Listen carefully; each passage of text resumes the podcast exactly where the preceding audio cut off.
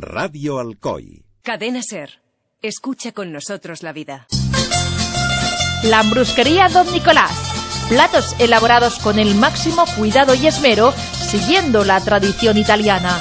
La Ambrusquería Don Nicolás, cocina italiana al mejor precio. En calle San Nicolás, número 4. Teléfono de reservas 96 554 99 99.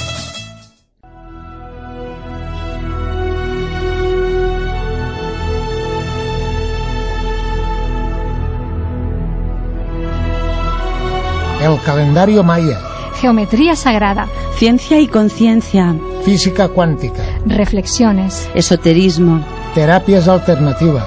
Entrevistas. Música. Solfegios. Meditación.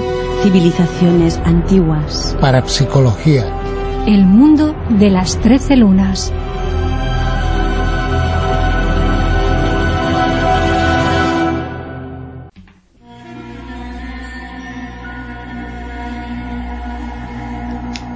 Hola a todos y bienvenidos a un nuevo programa del mundo de las trece lunas. Un saludo para todos aquellos que nos escuchan de todo el equipo. Gonzalo en el control, Jordi en la música, Begoña Domenech en la redacción y quien nos habla, Begoña Beneito. Y vamos con el tema que nos espera, Egipto. Este es nuestro destino.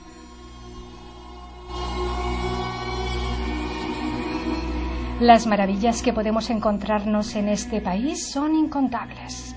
La fascinación que sigue ejerciendo Egipto a pesar del calor, de la arena o del caótico tráfico del Cairo sigue estando vivo. Pero no vamos a hablar de pirámides ni de momias. Vamos a contaros una historia fascinante, la de Dorothy Ide y lo haremos de la mano del egiptólogo, escritor, historiador, director y presentador del programa Ser Historia, Nacho Ares. Y con esta música que estamos escuchando de fondo, pasamos a saludar a nuestro invitado. Hola Nacho. ¿Qué tal? ¿Cómo estáis? Encantado de compartir micrófono ahora con, con vosotras. Bienvenido y muchas gracias. Es un placer tenerte en nuestro programa. Teníamos muchas ganas de hablar contigo. Nosotros que somos también unos apasionados de Egipto. Eh, bien, para romper el hielo, la fascinación por Egipto sigue estando viva. ¿Qué te atrae? ¿Qué te atrapa a ti de Egipto, Nacho? Bueno, pues la verdad es que es una pregunta difícil, ¿no? Como los eh, oyentes de vuestro programa eh, conocerán, bueno, pues la, la idea de, de, Egipto es una idea que me fascina desde, desde hace años, es una idea de, de quizás la, la idea de intentar conocer un poco más a nosotros mismos, ¿no? Con, con ese elemento también un poco eh, carismático que florece alrededor de todo lo que hay alrededor de, Egipto, su historia, su arqueología, sus misterios, intentar también conocernos un poco a, a nosotros mismos, ¿no? Yo creo que es, es un poco el, el elemento base a partir del cual todos, eh, cuando somos prácticamente niños o adolescentes, eh, intentamos adentrarnos en el mundo de los antiguos egipcios.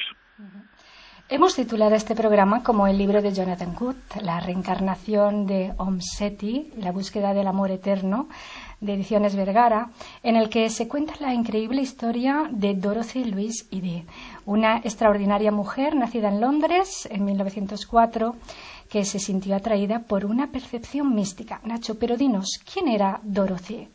Porque siendo niña, a la edad de tres años, un día de verano se cayó por las escaleras y ahí no quedó todo, le sucedió algo muy curioso e inesperado, ¿verdad? Uh. Pues fíjate, Dorothy yo, yo la conocí cuando cuando era apenas un, un, chiquillo, ¿no? Yo caminaba por, por Valladolid, donde vivía, y vi en, un, en el escaparate de una, de una librería el, el libro en donde ella recuen, bueno, cuenta y nos traslada un poco, ¿no? Y comparte su pasión por, por el antiguo Egipto. Fíjate que yo en aquel momento no, no tenía dinero para comprar el, el, libro, me lo compré muchísimo tiempo después, pero bueno, pude acceder a él a través de, de una biblioteca, a través de, de, amigos y sobre todo pues el, eh, la fascinación que ella compartió con, con, con, personas que luego tuve la suerte de, de, de, conocer, ¿no? Y que me trajeron de primera mano testimonios de ella. Eh, Idi, Idi era una, una mujer, una, una chiquilla que, que nació en un ambiente pues eh, pues normal no y común a comienzos del siglo XX en, Londres.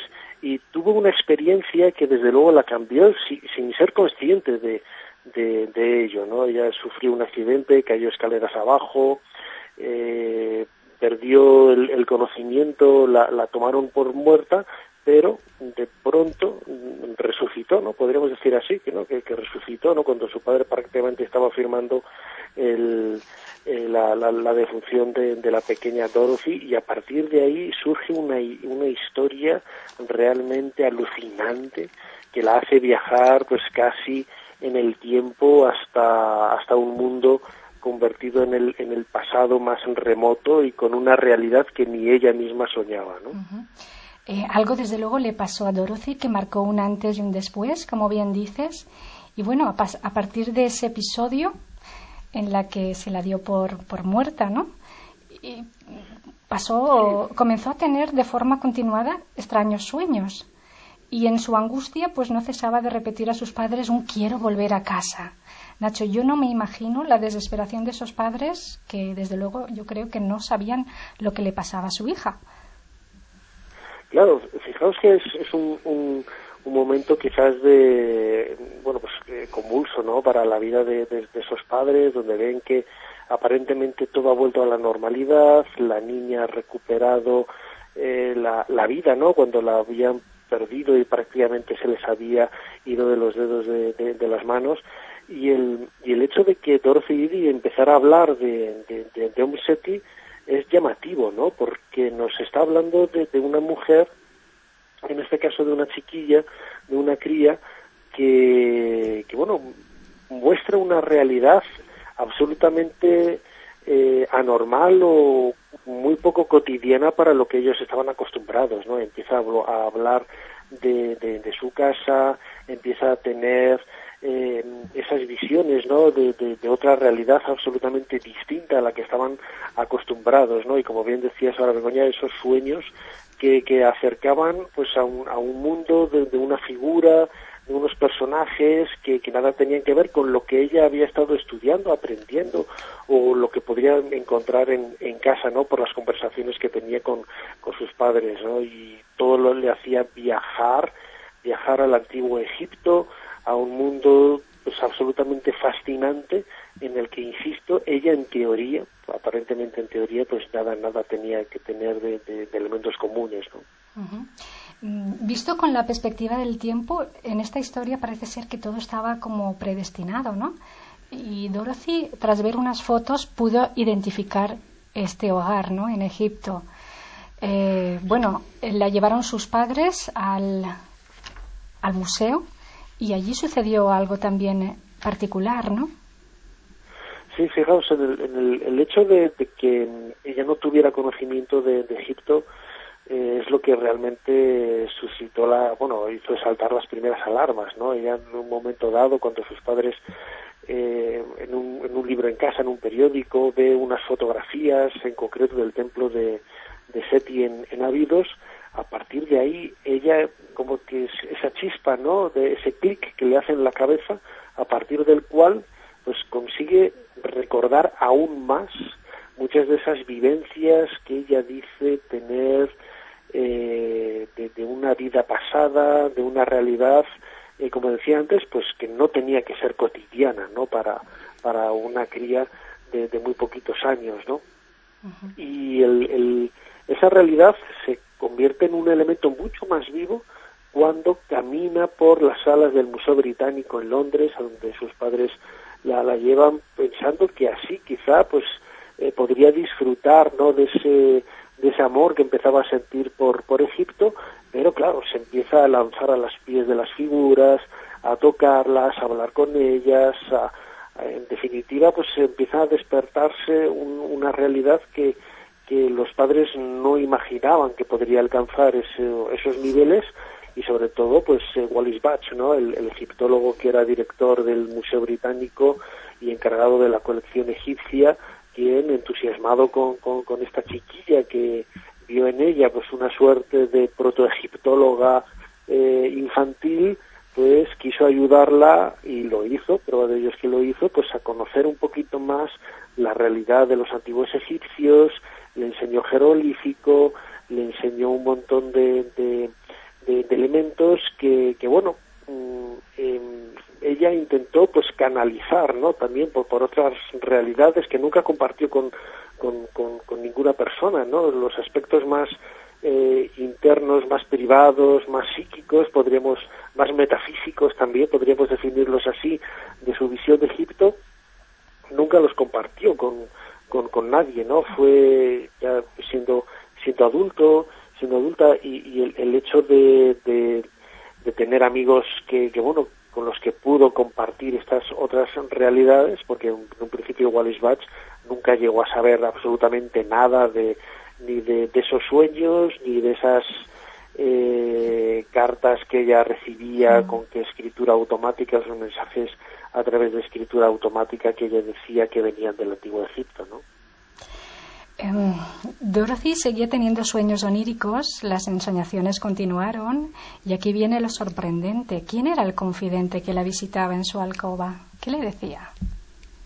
Bueno, pues ella en un primer momento tuvo contacto con, varias personas, ¿no? El, hecho de que a través de esas escrituras automáticas recibiera mensajes eh, más o menos bien hilados, ¿no? De, del antiguo Egipto es lo que más le, llamó la, la, atención. Pero en cualquier caso, el, el común denominador que tenía todos esos mensajes era bueno a través de un sacerdote que le hablaba de una realidad y sobre todo pues de una realidad que estaba vinculada al mundo de Seti I ¿no? Seti I es uno de los faraones más importantes de la, de la historia de, de, Egipto eh, y que bueno con el que Seti eh, perdón con el que Om Seti Dorothy en, en aquel momento todavía no, no se había cambiado el, el nombre lo haría tiempo después eh, parecía pues que, que tenía pues eh, una relación pues muy muy directa no sobre todo porque ella empezó a, a, a, tener esas realidades paralelas esos viajes astrales que la hacían vivir pues en, en un escenario que, que bueno pues a través de un personaje que ella con el que ella se identificó no una sacerdotisa de Tresit que, que con el bueno pues ella decía que era la reencarnación no de, de esta mujer y que, y que bueno, pues el, el, contacto directo que tuvo con Seti I vino a raíz precisamente de esa comunión, ¿no? Entre esta antigua sacerdotisa que, según ella, fue en su momento amante del faraón eh, Seti I, ¿no? Y de ahí la conexión eh, mística que ella desarrolló con el paso de, de los años con, con este personaje y todo lo que en definitiva rodeaba a la figura de, de, Seti, en este caso, pues el templo de Abidos, eh, su templo funerario también en, Tebas, eh, el templo de, Seti, y sobre todo pues eh, los protagonistas y como digo los lugares la naturaleza el río Nilo los animales todo lo que rodeaba a la figura de este importante faraón del antiguo Egipto que vivió más o menos pues hace casi 3.200 años eh, si ella en, esa otra vida fue esa joven llamada Ventresit, me hace pensar si el espíritu, el Ba, esa fuerza anímica, entró en ella cuando tuvo ese accidente a los tres años. Hombre, es una posibilidad, pero yo siempre he comentado que la, la, historia de, de, un Seti tiene, eh, tiene una suerte de valles, ¿no? Y, no, no, voy a decir contradicciones, sí, la única quizá contradicción gorda podríamos decirlo así, es que los egipcios no creían en la reencarnación, ¿no? No, no, es, no es algo que entrara en la dinámica de pensamiento de, los antiguos egipcios, aunque ella insistía en ser la reencarnación, no la manifestación de, de ese de ese de ese va, de ese espíritu que para nosotros es mucho más complejo, ¿no? Pero se asemeja a lo que nosotros entendemos por por el alma, ¿no? Los antiguos egipcios tenían cinco elementos a partir de los cuales ellos entendían la figura del, ser humano y uno de ellos era el, el Ba, el alma, luego estaba el Ka, el, el, el, el Ba, el Aj, la sombra, y son entidades, el, el Aj también, entidades espirituales a partir de las cuales ellos forman, como digo, la esencia del, ser humano que pudiera ser el va, pues no, no, no lo sabemos, ¿no? Pero es una realidad que, que llamó mucho la atención de, de Dorothy Idi cuando llegó a Egipto finalmente y consiguió pues acercarse a esa realidad más tangible, ¿no? más física del Egipto de los faraones e intentar poner eh, nombres, poner espacios a esas visiones que decía ella haber tenido en, en esas ensoñaciones, en esos viajes astrales que la comunicaba con el, con el pasado. Bueno, de alguna manera ella, según cuenta, recuperó esa memoria de sus experiencias anteriores. Y bueno, en fin, por contar un poquito la trayectoria de esta mujer, pues decir que era muy inteligente, que se labró una reputación, que se dedicó al estudio de los jeroglíficos y fue con 29 años que marchó a Egipto para resolver su pasado. Se casó con un egipcio que conoció en Londres, con el que tuvo un niño, al que también le puso Seti, ¿no?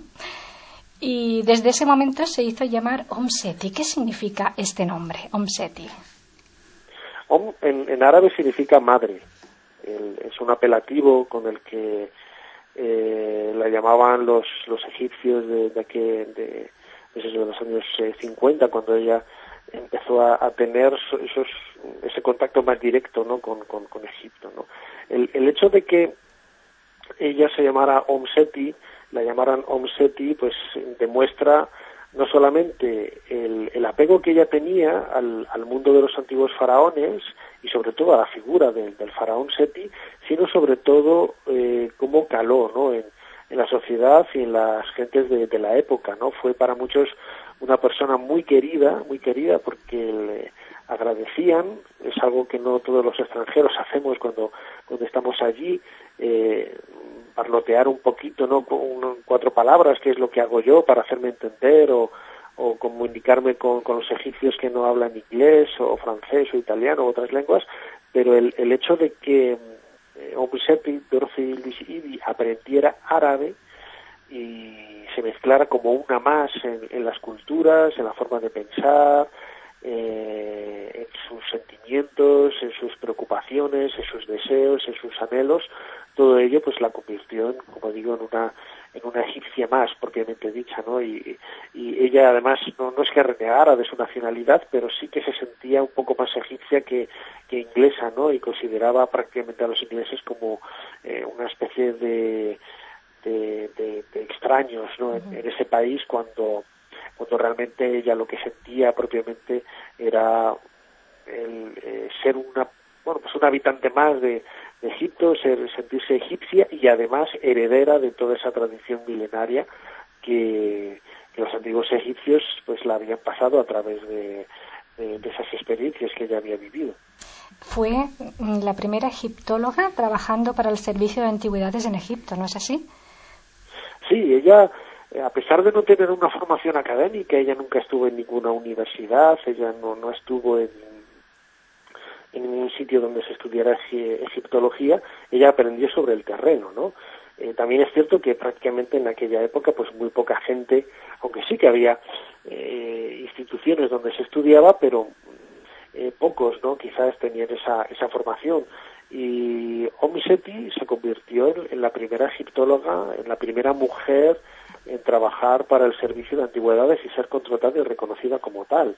E insisto, ella no, no, a partir de entonces, pues no, no, no, podemos decir que, que recibiera ningún título, ni siquiera honorífico, ¿no? A través de, alguna universidad o que realizara el, el, doctorado, ¿no? Cosa que no hubiera podido hacer pues, precisamente por no tener esos, esos estudios, ¿no? Pero aprendió sobre el terreno como hicieron otros grandes arqueólogos, otros grandes egiptólogos, eh, en, en, aquella época, como Howard Carter o tiempo después eh, Jean-Philippe Loé, por ejemplo, el, francés, y se convirtió en un, en un referente, en un referente para sus compañeros, para los egipcios, para los ingleses, para los americanos que trabajaban en Luxor, en la casa de, de Chicago, en la Chicago House, que, que bueno, pues fue un, una más, una más, ese mundo apasionante en el que ella empezó a, moverse como pez en el agua y empezar a investigar, a trabajar y, so, y sorprender a todos sus colegas pues con un conocimiento preclaro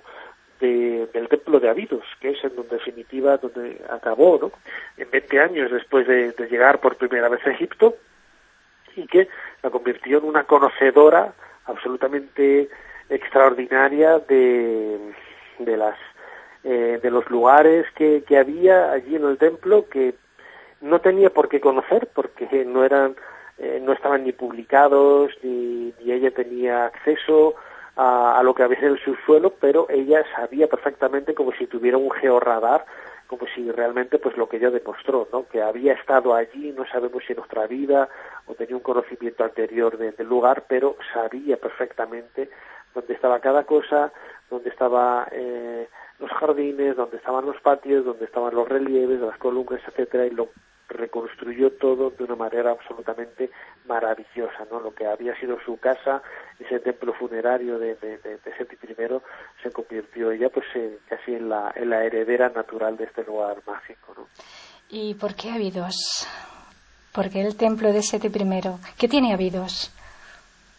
Abidos es un lugar mágico para la tradición egipcia, es un lugar que, nos acerca a, conocer ese puente de conexión entre el más acá y el más allá, ¿no? Abidos era el lugar donde estaba enterrada una de las reliquias más importantes de Osiris, que era la cabeza, y que eh, quizá el, era esa puerta también con el inframundo, ¿no? con el más allá, con el reino de Osiris, ese reino prostado, esos capos de Yalu, recibe diferentes nombres en la literatura funeraria de los antiguos egipcios para referirse a esa, a ese, a esa puerta que conectaba eh, nuestro plano con el plano de, del mundo de los difuntos, ¿no?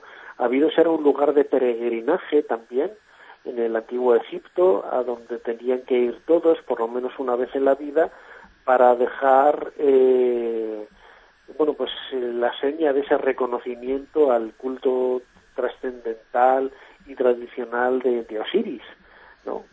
Este dios vinculado al culto de los muertos, dios de la muerte, y que era el emblema del renacimiento en el más allá y al que aspiraban todos cuando fallecían, ¿no? Cuando morían, lo que buscaban era convertirse en Osiris, eh, ser una vez más el reflejo de esa divinidad antigua, seguramente un personaje real que luego fue divinizado, no, no sabemos cuál es el origen real de, de, Osiris, pero que planteaba esa, una respuesta a esas eh, preguntas que todos los seres humanos nos hemos hecho a lo largo de, la historia, ¿no? Desde, desde la prehistoria hasta nuestros días, ¿no? Que es eh, qué va a ser de nosotros una vez que, que morimos. Y para los antiguos egipcios, Osiris era la respuesta, a una respuesta satisfactoria y desde luego pues una respuesta hermosa y bella para esas preguntas más duras que nos hacemos cuando nos planteamos qué hay más allá de la muerte, ¿no? Según Om Seti, Nacho eh, dijo que bajo el templo de Seti I hay una cámara que guarda muchos secretos, una biblioteca de registros históricos y religiosos que está oculta. Eh, sin ponerte en un aprieto, Nacho, ¿tú crees que esta sala existe? Porque todo lo que ella fue indicando, como bien has dicho, toda esa información psíquica, esas premoniciones de dónde se encontraba el jardín, el lugar exacto donde excavar, pues han sido ciertas, se iban comprobando. Pues no, no lo sabemos, la verdad. Eh, la verdad es que nadie tampoco lo ha buscado, ¿eh? también hay que, que decirlo, ¿no? ella hablaba de la existencia de una cámara secreta, como bien dices, eh, debajo del templo, en un lugar. Eh, entra también en una tradición que encaja con, con otros espacios, ¿no? Que, en donde los eh, templos, hoy por desgracia hemos perdido esos documentos, esos papiros que seguramente había en las bibliotecas y que nos hablaba un poco de, del, plano de esos lugares sagrados, ¿no? Hoy no, no, no contamos con ellos y no podemos solamente especular ¿no? con, con, la, con la realidad. ¿no? Ella hablaba, por ejemplo, en una publicación que tiene sobre el templo de, Abidos, que es un lugar que a mí, eh, bueno, que a mí siempre me ha llamado la atención, en, en una esquina del, del, templo hay una, son una suerte de habitaciones ciegas, ¿no? Y se llaman habitaciones ciegas porque originalmente, oye, eh, les falta la techumbre y se puede acceder a ellas, pero originalmente no tenían ni puertas, ni ventanas, ni, ni nada. Son eh, se descubrieron porque al medir la parte, la pared interior del templo y medir la, la parte exterior, veíamos que la parte exterior era más larga que la parte interior, ¿no? Y, y bueno, pues dijeron los arqueólogos, digo, por aquí eh, falta algo, ¿no? No, no, no, Nos falta un conocimiento de algo, tenemos una laguna, ¿no? Del interior del templo.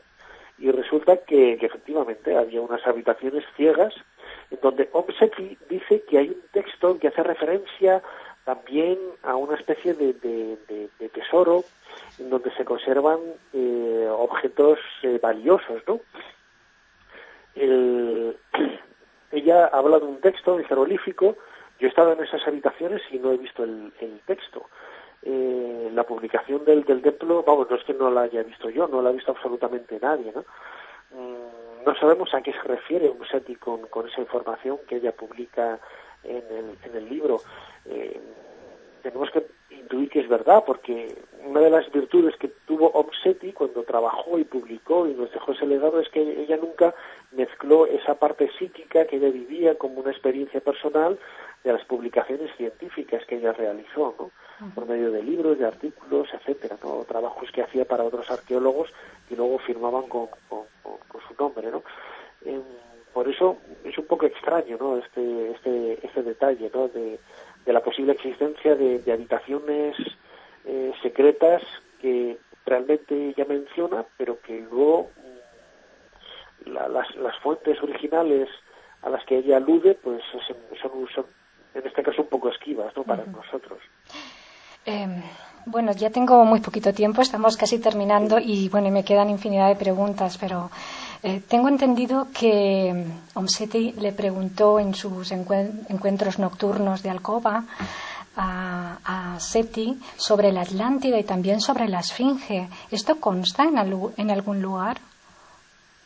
No, son, son referencias que ella manifestó a, a Zaini. El Zaini era un, bueno, pues un egipcio que, hizo amistad con, con ella y con, la esposa de este hombre eh, y que bueno pues a partir de, de esos eh, de esos encuentros ella contaba no historias de, de bueno pues de, las relaciones que tuvo con, con Seti de las charlas y etcétera no mm, la verdad es que el testimonio es curioso no el testimonio que da Seti a través de un Seti el Seti el faraón de, la Atlántida pues se parece mucho a lo que la, la arqueología eh, convencional ha planteado, ¿no? La, que, estuviera en alguna isla del Mediterráneo y dejando un poco de lado el, la idea quizás más eh, onírica de que han, planteado, que sí, que han planteado algunos, ¿no? De que estuviera en el en el océano en el océano Atlántico, pero es, es, es poco en realidad, son son detalles que no entran en mejor dicho, son referencias que no entran en detalles muy claros de lo que realmente pudo haber sido estas, eh, bueno, pues lo que hoy entendemos como la Atlántida o los misterios de la, de la Esfinge, ¿no? Con, eh, eh, casi coetánea, aún por un poquito antes a Obseti fue Edgar Casey, este visionario americano que hablaba de la sala de los archivos, ¿no? De Hall Records en, debajo de, de, la, de la Esfinge.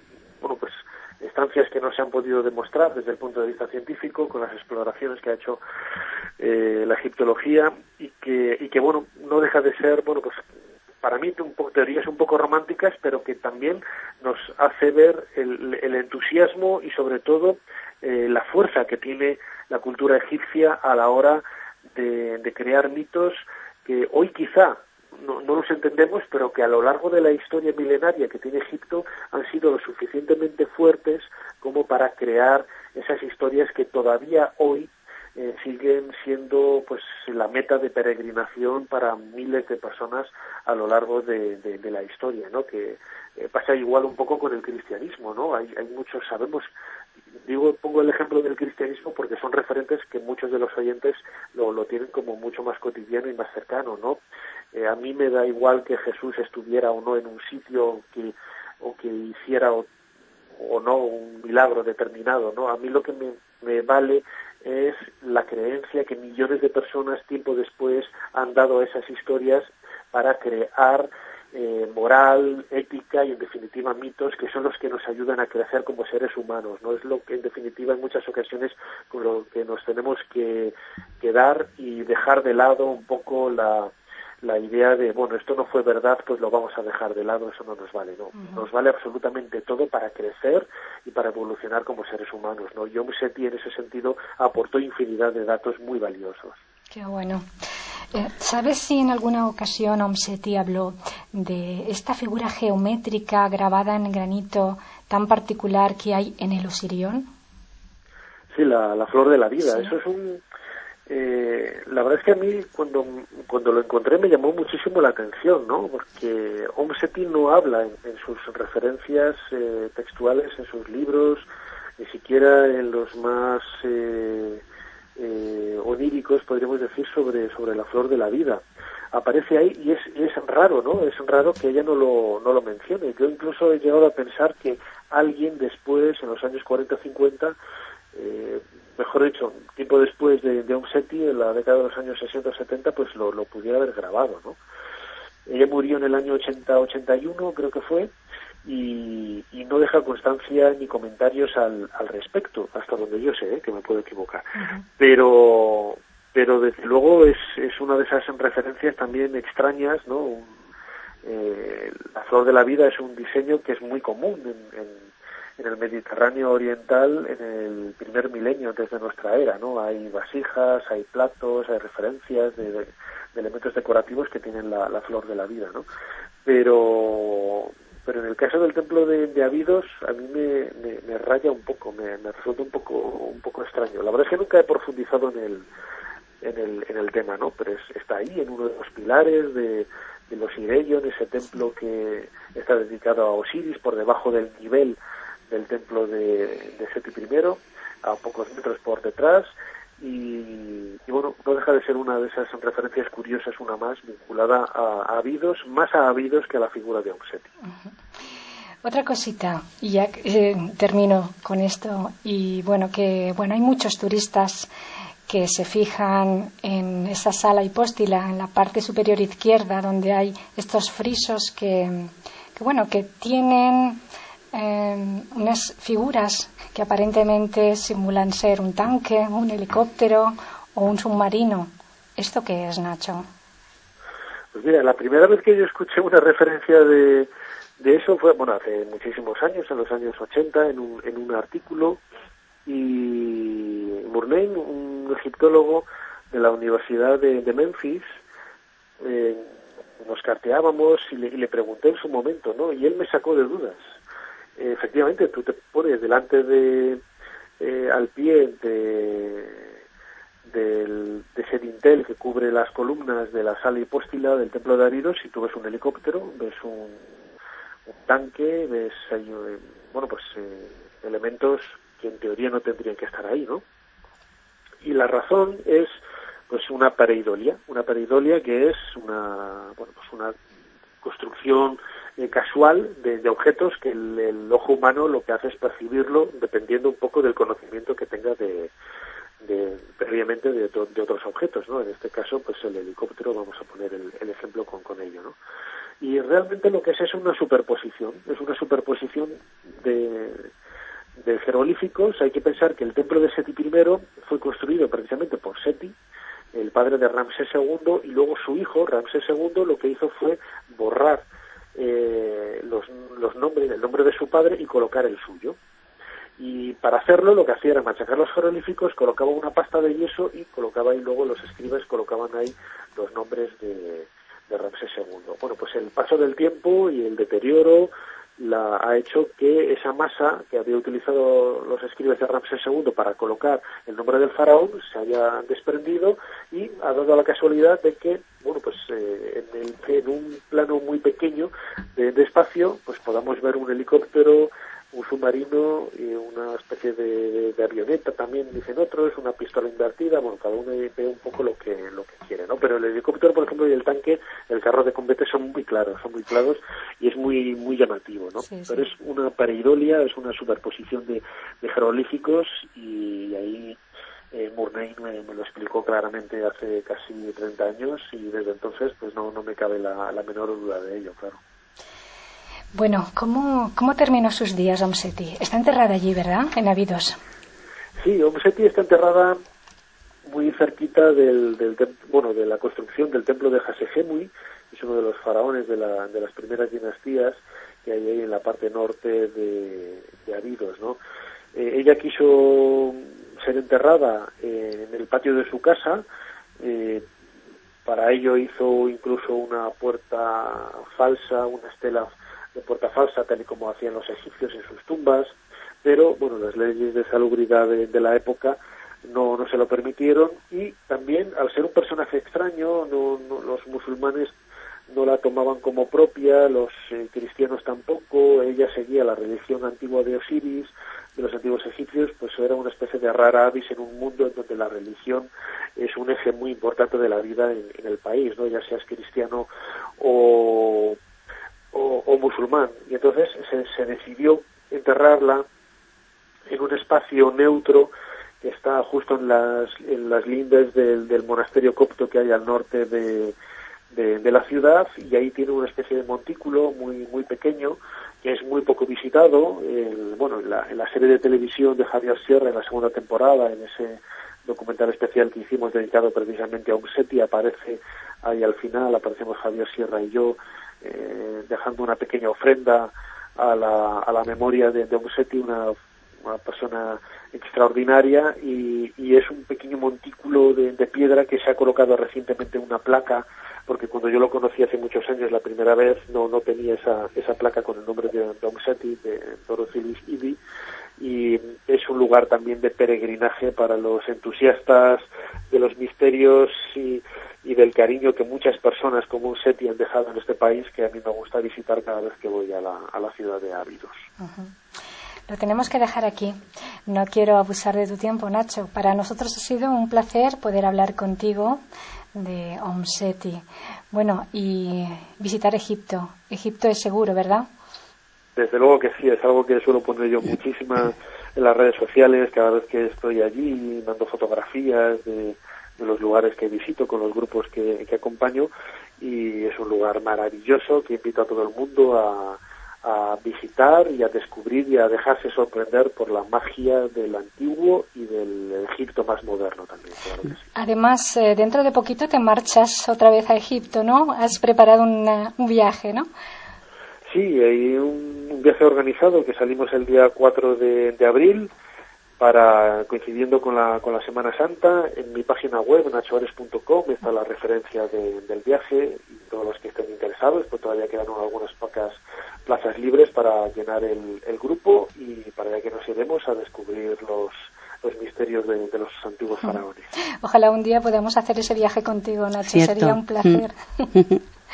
Pues bien. Seguro que, seguro que nos da la oportunidad. Sí, eh, ya te digo. Resumir la vida de esta mujer en apenas 20 minutos es misión imposible, pero ni que decir tiene que Omseti estaba plenamente convencida y así lo demostró que tuvo una vida anterior en el país del Nilo, al lado del faraón Seti I. Mm, Nacho, seguiríamos hablando contigo de Egipto y también de tu último libro, Desenrollando momias, pero bueno, aquí lo tenemos que dejar. Así que a título personal, muchísimas gracias y en nombre del equipo del Mundo de las Trece Lunas, pues muchísimas gracias de nuevo por concedernos esta, esta entrevista y haber pasado este rato tan agradable e instructivo contigo. Nada, para mí ha sido un verdadero placer estar compartiendo con micrófono con, con, vosotras Gracias. y con todos los oyentes y nada, encantado y cuando queráis volver a contar conmigo para hablar de Omseti, de libros o de templos, lo que queráis, pues ahí podréis contar conmigo. Muy bien, te tomamos la palabra. Un gran abrazo, Nacho. Gracias. Hasta, siempre. Y para despedir a la entrevista que hemos tenido con Nacho, quiero hacerlo leyendo una inscripción escrita del papiro de Ananá y dice así: El hombre revive varias veces, pero sin saber nada de sus vidas pasadas, salvo tal vez en un sueño, cuando el pensamiento le transporta hasta una circunstancia o un acontecimiento de una encarnación precedente, pero lo ignora, no sabe dónde ni cómo se produjo este acontecimiento.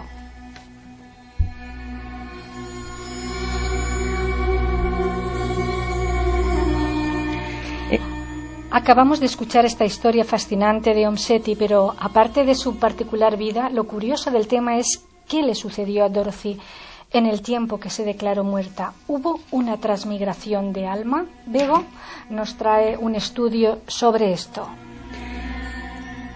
Existen creencias antiguas que dicen que el alma puede transmigrar. Enseñan que la misma alma habita en sucesión los cuerpos de diferentes seres, tanto en hombres como en animales, pero se supone que esta ideología cambia dependiendo del tiempo y del lugar.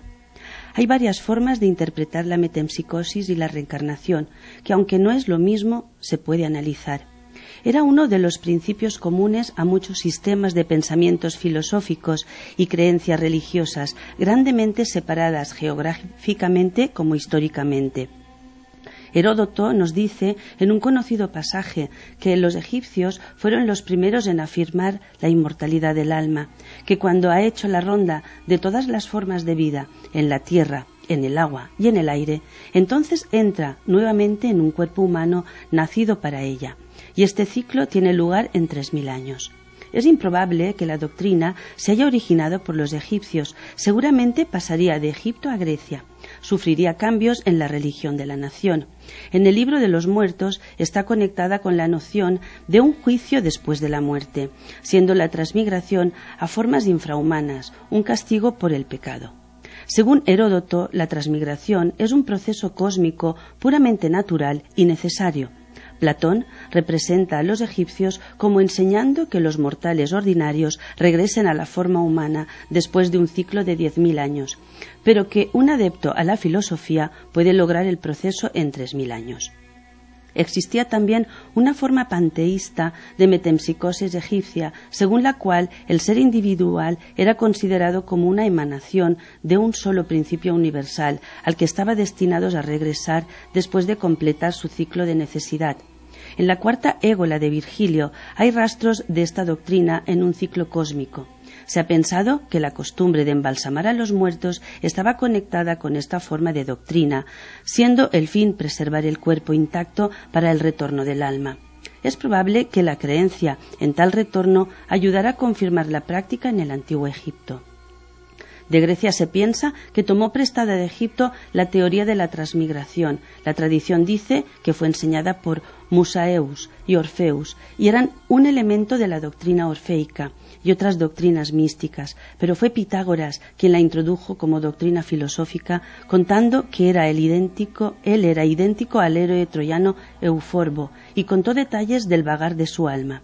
Pitágoras mostró un vegetarismo y gran respeto general por los animales, quizá por si miraba su alma en uno de ellos. Platón la aprendió de Pitágoras, le dio a la doctrina una posición filosófica que nunca antes se había planteado, intentando justificar en hechos la teoría de la preexistencia del alma, basando sus pruebas en el conocimiento universal, garantizando la continuidad de la vida del alma. Muchas teorías también hacen acopio en las religiones de la India y sobre todo en el budismo, que sí que contempla la reencarnación como una forma de evolución para el alma. Pero la teoría de la transmigración se encuentra a lo largo de todas las culturas y en algún tiempo debió de ser casi universal, desde América, Australia o África. Decían los griegos que la metempsicosis es el viaje que realizan las almas cuyo objetivo final es la inmortalidad y Platón dijo, el cuerpo es la cárcel del alma inmortal.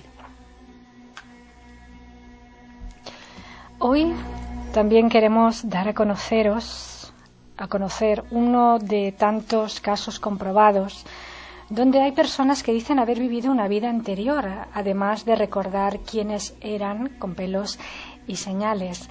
Begoña, hoy nos traes una historia verdaderamente asombrosa, ¿verdad? Pues y además está comprobada por los medios de comunicación y fue una historia, o sea, fue una noticia bastante eh, singular, sí, impactante, sí. Os la cuento. Sí.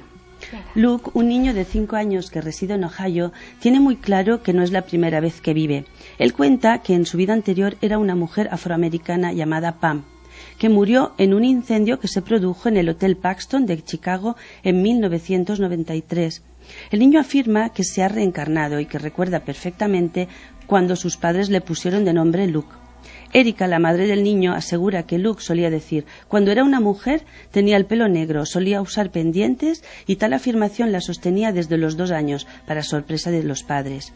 Era frecuente que el niño contara cosas de esta vida anterior. Su madre contaba, cuando le preguntaba a Luke por Pam, él me decía, yo era Pam, pero fallecí. Subí al cielo y vi a Dios. Él me regresó y desperté. Era un bebé y tú me llamaste Luke. La seguridad con la que el niño mantenía sus recuerdos de la vida anterior obligó a la madre a investigar sobre la supuesta Pam Robinson. Para su sorpresa encontró una noticia que mencionaba a Pamela Robinson, que murió en el incendio del Hotel Paxton en 1993 al saltar de una ventana del edificio. Dada su sorpresa, la madre del niño, después de darle muchas vueltas, pensó en contactar con la familia de Pam. Y los familiares le dijeron que Pam era una fanática de la música de Stevie Wonder, música que casualmente le gustaba a Luke. Para reafirmar lo que el niño contaba, pusieron varias fotos de mujeres afroamericanas y Luke, sin dudarlo, eligió la foto de, de Pamela Robinson diciendo que él fue esa mujer. Impresionante, ¿verdad, Pues sí, es curioso. Yo creo que este es uno de tantos casos que nos debe hacer pensar eh, que puede existir eh, ese recuerdo de una Pues sí. vida anterior, ¿no? Y además este niño aportaba datos muy concretos. Sí, y además eh, música. la música y además él se mira, se vio en una de las fotos y se identificó como Pamela Robinson. Mm. En fin, hoy hemos conocido la historia de Omseti, que también recordaba su vida anterior de la mano de Nacho Ares y que ha sido la protagonista de nuestro programa. Mm. Así que deseamos que os haya gustado. Nosotros lo dejamos por hoy. Y desde luego muchísimas gracias por escuchar el mundo de las trece lunas. Nosotras seguiremos trabajando para traer a estos micrófonos de Radio Alcoica de Naser temas así de interesantes. Hasta siempre.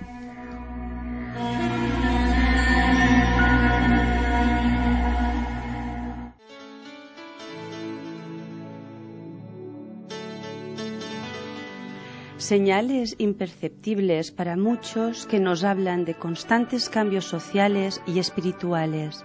Vivimos tiempos de crisis, pero crisis como oportunidades de cambio.